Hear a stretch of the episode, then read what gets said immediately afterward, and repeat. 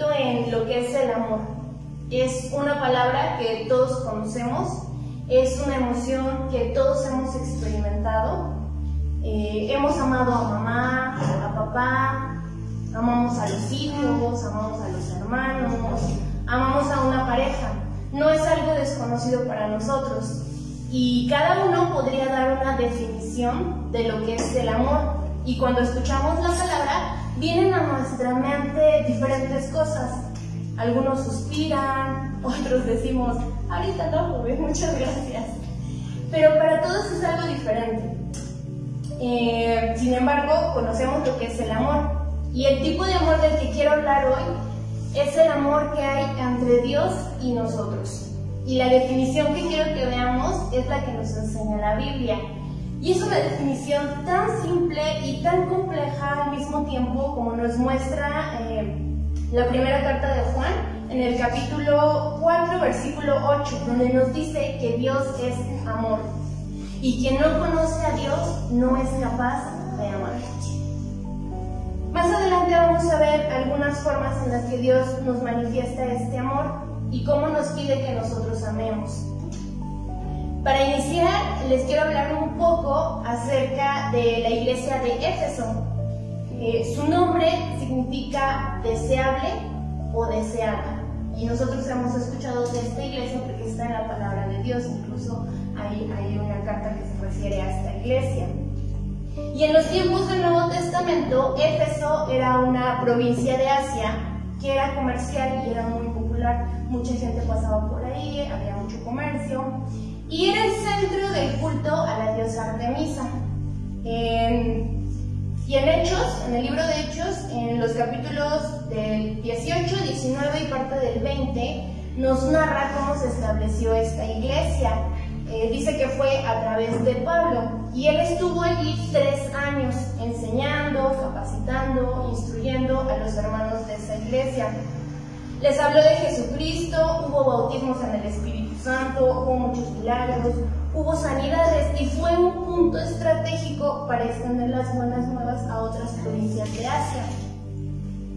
Eh, como les decía, en la, en la Biblia nosotros podemos encontrar la carta que Pablo les escribió a los Efesios y al principio, cuando los saluda, los felicita también. Nosotros en otras cartas a otras iglesias podemos ver que los exhortaba, que les llamaba la atención porque había divisiones, porque había desobediencia, pero a Éfeso los felicita.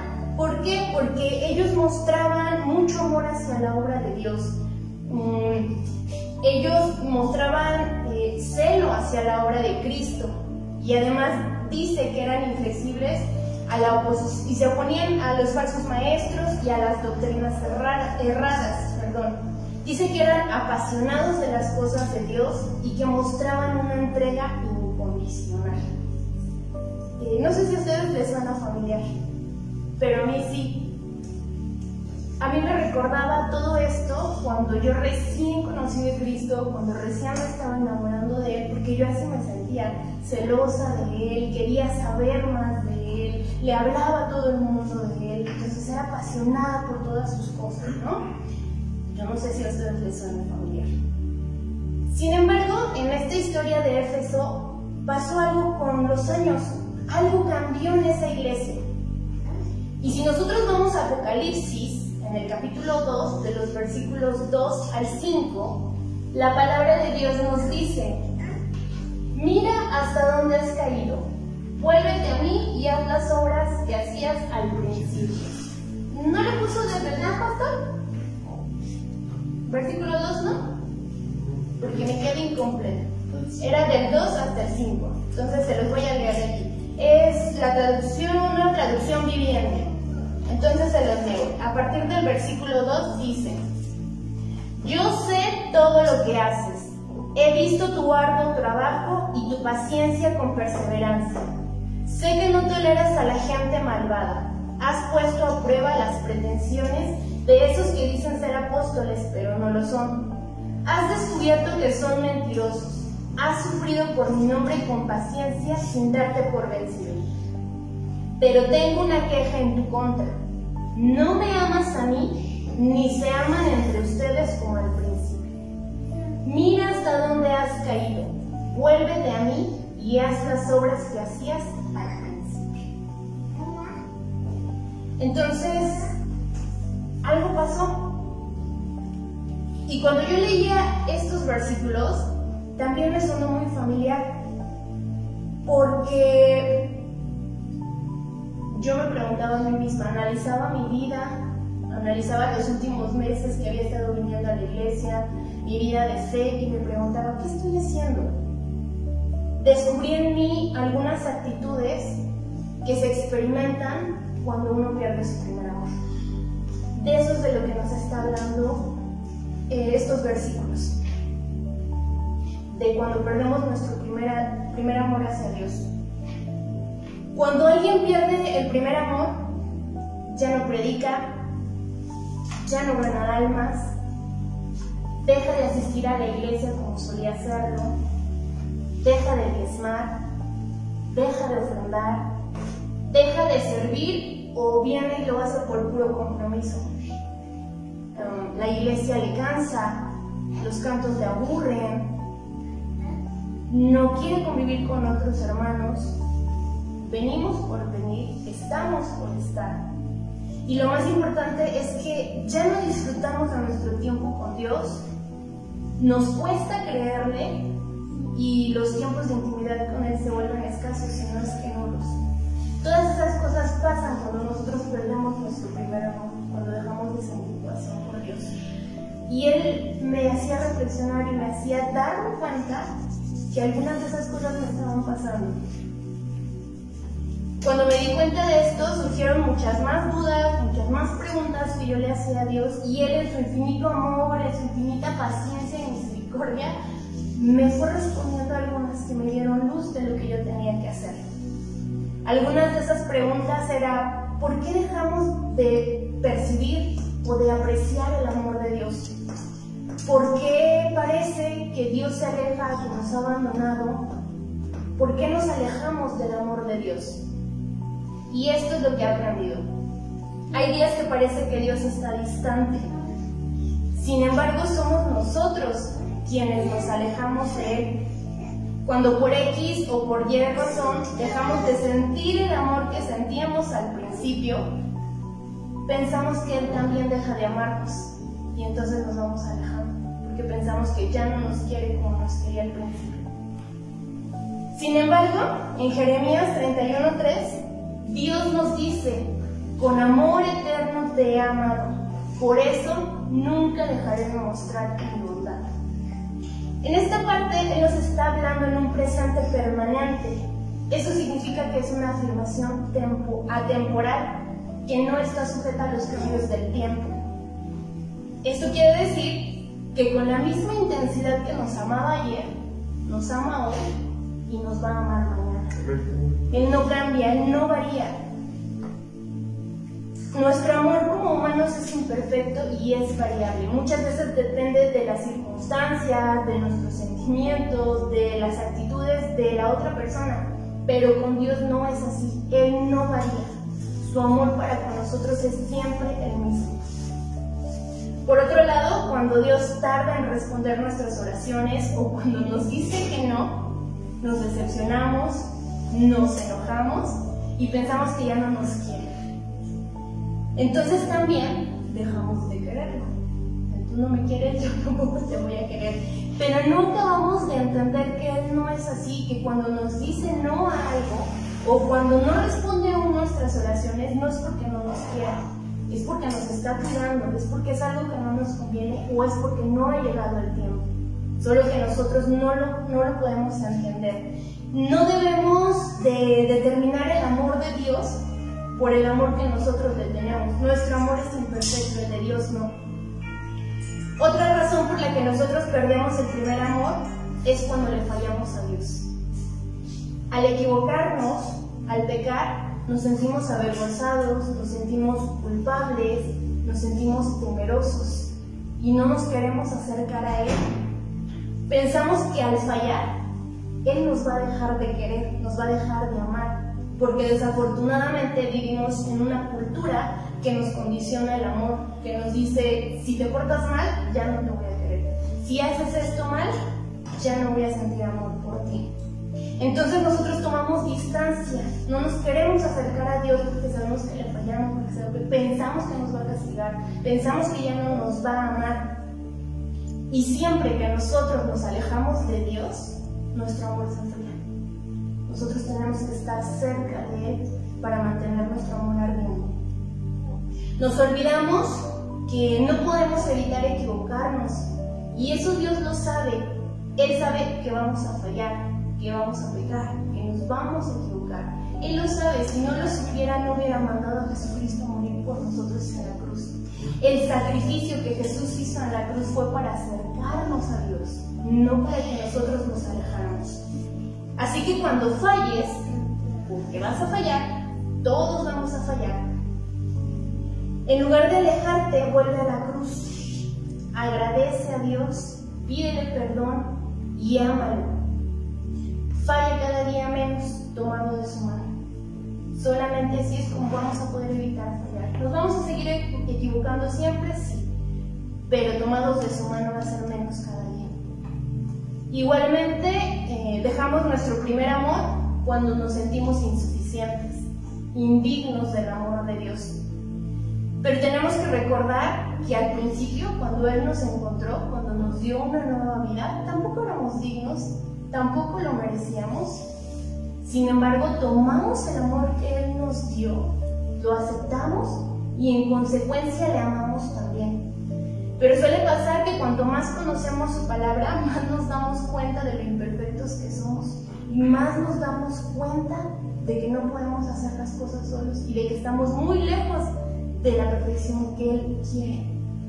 Pero se nos olvida que vamos a ir cambiando conforme pasa el tiempo, tomados de su mano, confiando en Él, que Él es el que nos guía, que Él es el que nos lleva. Entonces nos sentimos insuficientes. Sentimos que le seguimos fallando a Dios, que le seguimos lastimando y nos dan ganas de decir, Señor, no te merezco, soy indigno, no merezco tu amor, me voy, te dejo para que llegue alguien más que sí te merezca. ¿Han escuchado esa frase?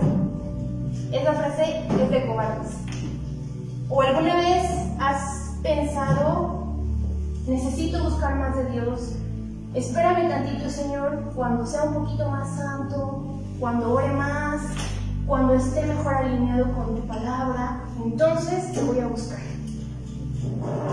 Yo alguna vez me he encontrado a mí misma pensando eso.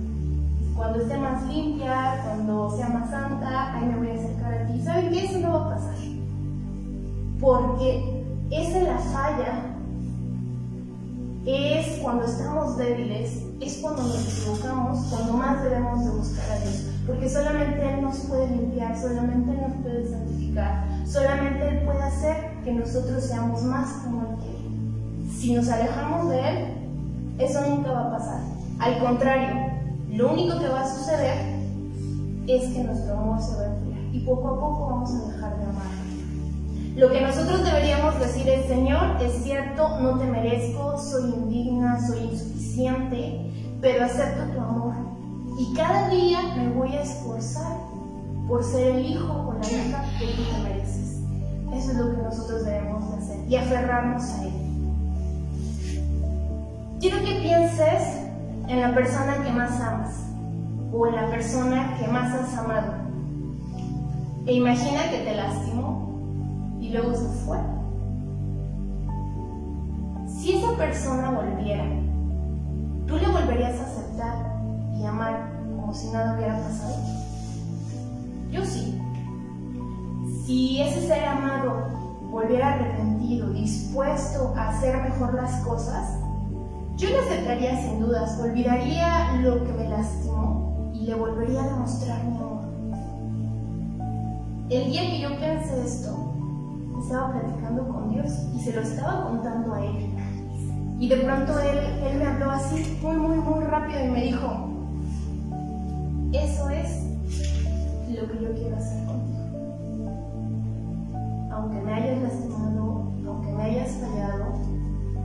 Estoy esperando que te arrepientas, que vuelvas a mí, diciendo que van a mejorar las cosas y esforzándote por eso, y yo te voy a recibir. Ese es el amor de Dios, ese es su perdón, esa es su gracia, y nosotros muchas veces no lo entendemos. Él se olvida de todo lo que le hicimos y nos vuelve a amar como al principio. Y cuando Dios le decía eso me desarmaba.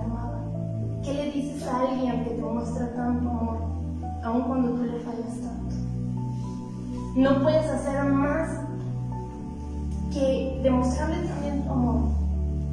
Ese amor que Él nos da se paga con amor. Y en ese momento yo entendí su amor de otra manera y empecé a amarlo otra vez. El amor de Dios es lo que dice 1 Corintios 13, del 4 al 7. Amor es sufrido, es benigno. El amor no tiene envidia, el amor no es jactancioso. No se envanece, no hace nada indebido, no busca lo suyo, no se irrita, no guarda rencor no se goza de la injusticia, mas se goza de la verdad. Todo lo sufre, todo lo cree, todo lo espera, todo lo soporta. Esos versículos comúnmente nosotros los usamos para entender cómo es que los otros deberían de amarnos o cómo es que nosotros deberíamos de amar a nosotros. Pero pocas veces entendemos que describe la forma en la que Dios nos ama. Dios nos ama así. Esa es la forma de amar a Dios, por eso nos lo está pidiendo de vuelta. Nada de lo que Dios nos pide es algo que Él no haya hecho antes. Si nosotros no entendemos el amor que Dios nos tiene, no vamos a ser capaces de amarle. La palabra dice que nosotros le amamos porque Él nos amó primero. Nuestro amor proviene de Él. Si nos alejamos, si nos enojamos, si escuchamos la voz de Satanás diciendo que somos indignos, que no merecemos amor, que mejor nos alejemos de Él, y nos alejamos, Dios, si nos alejamos de Dios, perdón, nuestro amor se va a enfriar. Y entonces podemos hacer muchas cosas que hemos aprendido y que sabemos y hacemos en automático. Podemos venir a la iglesia, podemos servir, podemos ayudar a otros, podemos cantar, pero solo va a ser un compromiso y entonces nos vamos a sentir vacíos. No tendremos nada, no seremos nada. Primera de Corintios 13, del 1 al 3, dice, si yo hablase lenguas humanas y angélicas y no tengo amor, vengo a ser como metal que resuena o címbalo que retiene. Y si, tuviese profecía y entendiese todos los misterios y toda ciencia, y si tuviese toda la fe de tal manera que trasladase los montes y no tengo amor, nada soy. Y si repartiese todos los bienes para dar de comer a los pobres, y si entregase mi cuerpo para ser quemado y no tengo amor, de nada me sirve. Si nosotros no tenemos amor, nada de lo que hagamos vale la pena. Por eso es que en Apocalipsis dice, una cosa tengo contra ti, ya no me amas a mí ni a tus hermanos. Nosotros podemos hacer un montón de cosas buenas en la iglesia, pero si no están hechas con amor, no vale, porque el amor lo potencia todo. Dios nos pide que todo lo que hagamos lo hagamos con amor. Pero si no le amamos a Él, no vamos a poder amar a nada como a nadie. Una iglesia que vive su primer amor, sin importar su tamaño, predica, gana almas, se interesa por sus hermanos, convive con ellos, sirve en la iglesia, diezma, ofrenda, cree, alaba, agradece, ora, ama. Esa es una iglesia que está enamorada.